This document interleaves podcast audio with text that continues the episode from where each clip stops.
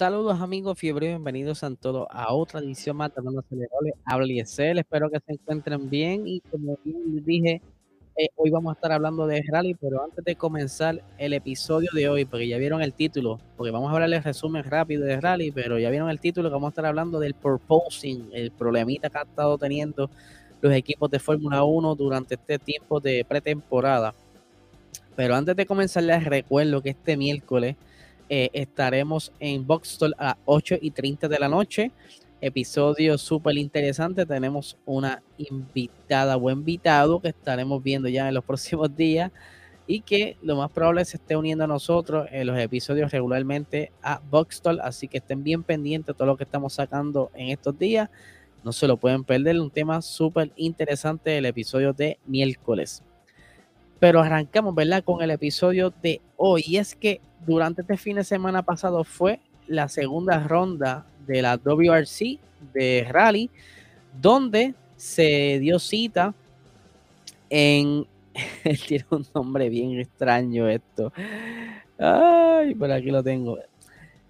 Fue en, si no me equivoco, fue en Suecia, perdóneme, es que estaba leyendo el, nombre del pueblo por donde pasaron y no me va a salir pronunciarlo jamás.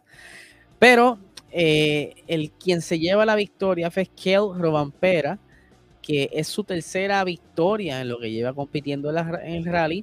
Eh, y como pueden ver, fue utilizando el, Toyota Yaris Gazoo Racing, que para los que no sepan es un, Yaris que se construye ya en Europa, obviamente para la WRC, con mucha pepa, motor ahora híbrido, y que entonces pues estuvieron corriendo en Suiza, como bien les dije, eh, tuvo un margen de 22 segundos sobre el Hyundai eh, del equipo, eh, perdónenme, aquí tengo de Thierry Neuville, mientras que Zapeka estuvo en su regreso oficial a la Toyota y que estuvo en el último escalón del podio.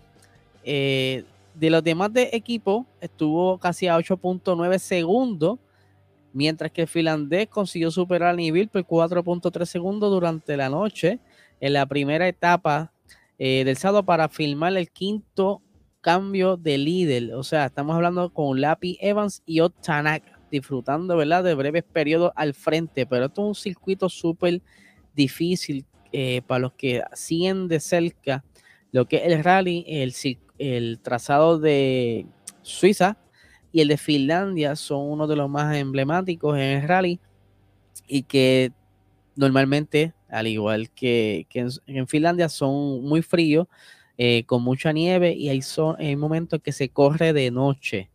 Pues por aquí tenemos, como está los standing actualmente, déjame agrandarlo, ¿verdad? Tenemos por aquí, déjame buscarlo más grande porque yo ni yo mismo los veo, pero como pueden ver, eh, el equipo de los dos finlandeses están dominando eh, actualmente el campeonato con 46 puntos, que es Vera, y el otro dice aquí que es Maltunen, seguido del equipo Hyundai con 32 puntos.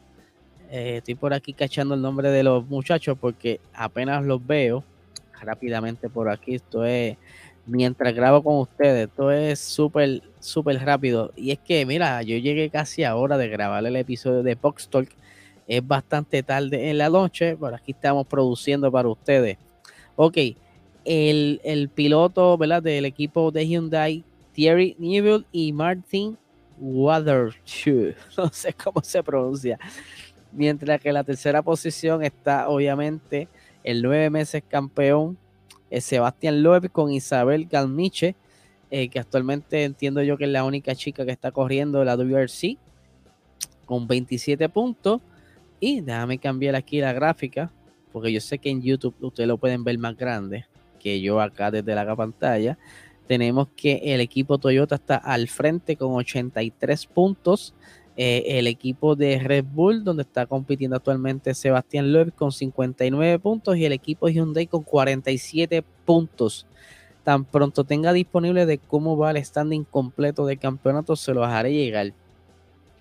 Otra cosa que estuvo eh, saliendo durante el día del lunes fue el trailer de Drive to Survive, que como bien dije en Box Talk, se los voy a repetir aquí. Me pareció más bien como un trailer, como si fuese una película de John Wick.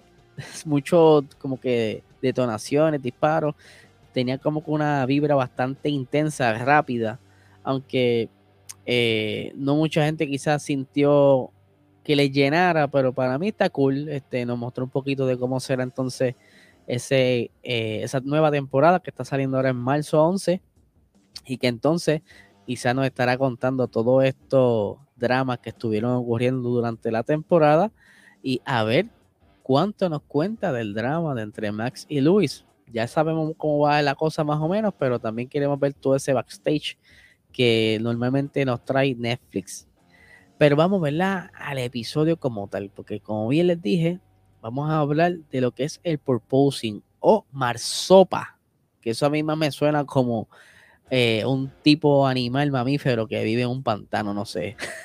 Tiene un nombre bien curioso en español, pero en inglés, entre lo que es la prensa, se le conoce como el fenómeno eh, purposing, que es nada más y nada menos que eh, hace unos pocos días le mostré el video de lo que era, era el efecto cómo el monoplaza se comporta, ¿verdad? Con ese brincoteo durante los periodos que van en una recta. Pero ¿qué, ¿qué pasa aquí? ¿Qué es lo que ocurre en este, en este fenómeno? Pues vamos a explicarlo, ¿verdad? Más o menos. Y se lo voy a estar leyendo literal, ¿verdad? Para que yo no enredarme eh, al explicarle y la, el, está bastante explicado, ¿verdad? Dice, el purposing hace que los monoplazas reboten hacia arriba y hacia abajo en una especie de movimiento de balanceo u oscilación cuando alcanzan altas velocidades en la recta. Un problema que casi todos los equipos han sufrido en mayor o menor medida en este inicio del 2022. El factor clave que provoca este fenómeno es que a medida que se acumula más, más y más carga aerodinámica debajo del monoplaza, este es succionado cada vez más cerca del asfalto. O sea, ellos han jugado tanto con lo que es el efecto suelo y con toda esa aerodinámica en esta nueva temporada que ellos han quizás jugado mucho y están haciendo que el, cree un vacío tan y tan fuerte que entonces hace que bajen, como bien aquí estamos viendo en este video, ¿verdad? Ese, ese efecto suelo hace de un vacío tan grande que se lo lleva. Y eso pues le puede ocasionar problemas a, los monoplazas, como también a los equipos. Pierden velocidad, pueden perder eh, agarre, si acaso están en una zona, eh, una curva rápida, pueden tener un accidente, daños en el piso, etcétera, etcétera, etcétera. Pero vamos a continuar, ¿verdad? Por aquí. Con la lectura dice, eso provoca que el flujo de aire se separe o directamente se detenga en un punto determinado y, eh, y con la pérdida de carga aerodinámica que ello conlleva, la altura de monoplaza aumenta, lo que a su vez provoca que inmediatamente el flujo de aire regrese y la altura del monoplaza vuelva a descender drásticamente a medida que la carga aerodinámica aumenta hasta el punto de inflexión, creando un ciclo continuo que provoca que los monoplazas reboten hacia arriba y hacia abajo, que esto no era algo que ellos esperaban, ellos creían que con, al estar eh, quizás interpretando la, la nueva regla, la nueva normativa, pues quizás iban a obtener con su diseño, dice, contra, voy a tener un buen efecto suelo y voy a ir a las millas. Pero entonces tú dices, pero mira, por donde rayo es que se está creando ese, ese suelo y es que en la nueva filosofía de este año, si, si se fijan, tenemos ambos modelos. Tenemos lo que era el suelo del año pasado, y lo que tenemos ahora mismo es este, esta temporada, aunque ¿verdad? la fecha, esta foto es para cuando estaban presentando el concepto, pero básicamente lo mismo. El suelo anterior es básicamente eh, flat, ¿verdad? Es liso totalmente. Ahora tiene dos canales. Y si se fijan, para redirigir ese viento hacia las canales, pues es donde están este sistema de, por decirlo así, batchboards controlados porque son este, como tres aletas que entonces redirigen ese viento, ese, esa, toda esa aerodinámica hacia la parte de las canales debajo del monoplaza, que es donde entonces se está creando tanto vacío que hace que sube y baja. eh, por aquí continuando, ¿verdad? Con la lectura, ¿cómo entonces ellos pudieran solucionar este problema a corto plazo? Sencillo, lo, lo suben la altura del monoplaza y ahí pues entonces pudieran resolver. Pero ¿qué pasa? Eso, es lo que ellos no quieren porque al subir el monoplaza pues no van a tener entonces la velocidad que ellos requieren o quisieran tener en, la, en recta o van a perder quizás carga aerodinámica, todo esto y va a ser problema, vamos, va a ser mucho problema para ellos, eso es lo que ellos, no quieren. ¿Qué otra cosa eh, pudiera estar ocasionando este efecto suelo? Pues mira, ellos han estado jugando, ¿verdad? Con lo que es el front wing. Ellos se saben que los diferentes escuderías han tratado de traer un front wing bastante agresivo. Por ejemplo, Red Bull.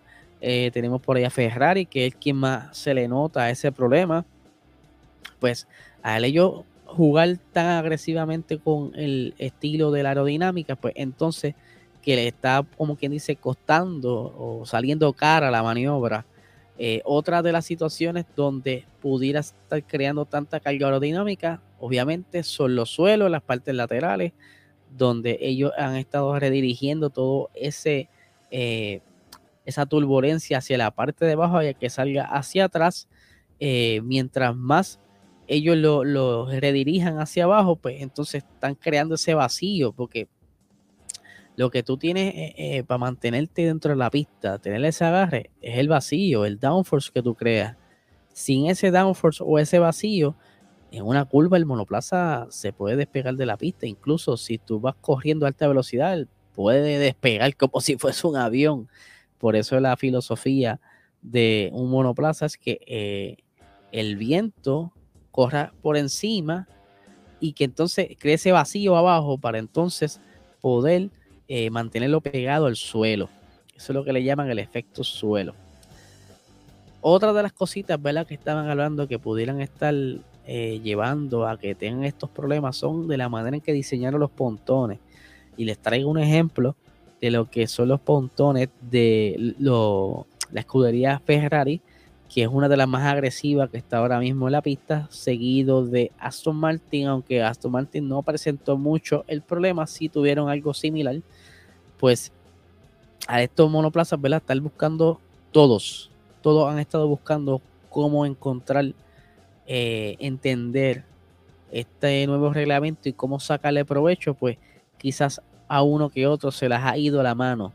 Por ejemplo, eh, McLaren, ellos pues no tuvieron ningún tipo de problema, no presentaron ese fenómeno de purposing, como se les llama allá en, los medios de prensa de Europa, quizás porque ellos estaban buscando conseguir ya un poquito de velocidad en las curvas, por eso eh, ellos apostaron por el sistema de suspensiones que están utilizando ahora en la parte frontal, lo que le llaman el pull rod, y de la manera en que acomodaron las suspensiones, quizás eh, con la altura que tiene ese front wing que tiene actualmente, pues hizo que ese, ese fenómeno no se, no se manifestara en el McLaren.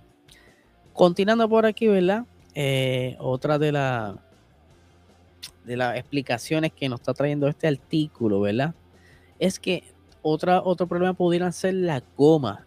Ustedes saben muy bien que ellos vienen de eh, utilizar gomas eh, Pirelli de 13 pulgadas, ahora las tienen 18 pulgadas y al hacerlas más grandes, pues pierden parte de la, de la pared de la goma, ahora tiende a ser más recta y todo este efecto aerodinámico pues se manifiesta de esta manera. Obviamente ya las escuderías están trabajando lo que pudiera ser entonces una solución a este problema para la siguiente eh, ronda de pruebas en Bahrein. Ya Mercedes dice haber encontrado cómo resolverlo. Ferrari también aparentemente tiene la solución. Pero vamos a ver, ¿verdad? Si la, como dicen, este, que el, remedio, se me fue el, dicho. No voy a decir que la, solución no le funcione y sea peor, ¿verdad? Anyway, ustedes pongan por ahí en los comentarios cómo es el dicho. A mí, yo soy malo para los dichos y los refranes, todas esas cosas. Eh, pero sí, eh, ya están trabajando arduamente para corregir este, este problema que están manifestando desde estos primeros días. y que entonces eh, pudiera ser que tengan que cambiar eh, abruptamente los diseños aerodinámicos, quizás traer una evolución antes de tiempo, lo que entonces sería entonces una inversión de dinero y tiempo en diseño y en recursos que quizás ellos no contaban con eso, que quizás ellos pensaban dedicar ese tiempo y dinero de desarrollo para algo que tenga más provecho para más adelante durante la temporada, pero son cosas que tienen que atacar ahora si es que quieren salir bien en esta primera fase de la temporada y entonces pues comenzar a acumular puntos y acomodarse eh, en, el standing, ¿verdad? Donde más cómodo sea posible para poder salir con unos buenos resultados al final de esta temporada.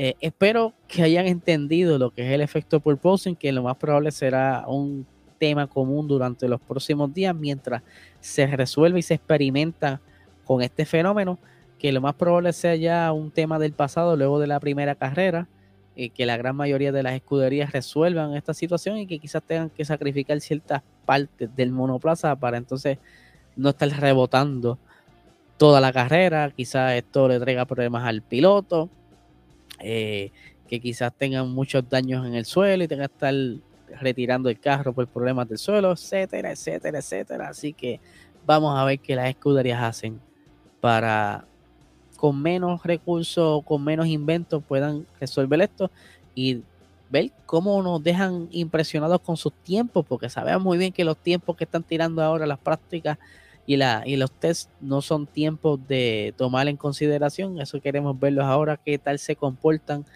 durante esas primeras prácticas en el Gran Premio de Bahrein, ese primer Gran Premio de esta temporada que está a solo unas tres semanas de comenzar la temporada de lleno, así que estamos muy emocionados para ver cómo estos monoplazas ruedan en la pista cuando, estén todos juntos y cómo se comporta y cómo será ese, esos pases, esa cacería, todo, todo, todo, de verdad, me tiene bien emocionado. Así que gente, muchísimas gracias por el episodio de hoy, que tengan un excelente día.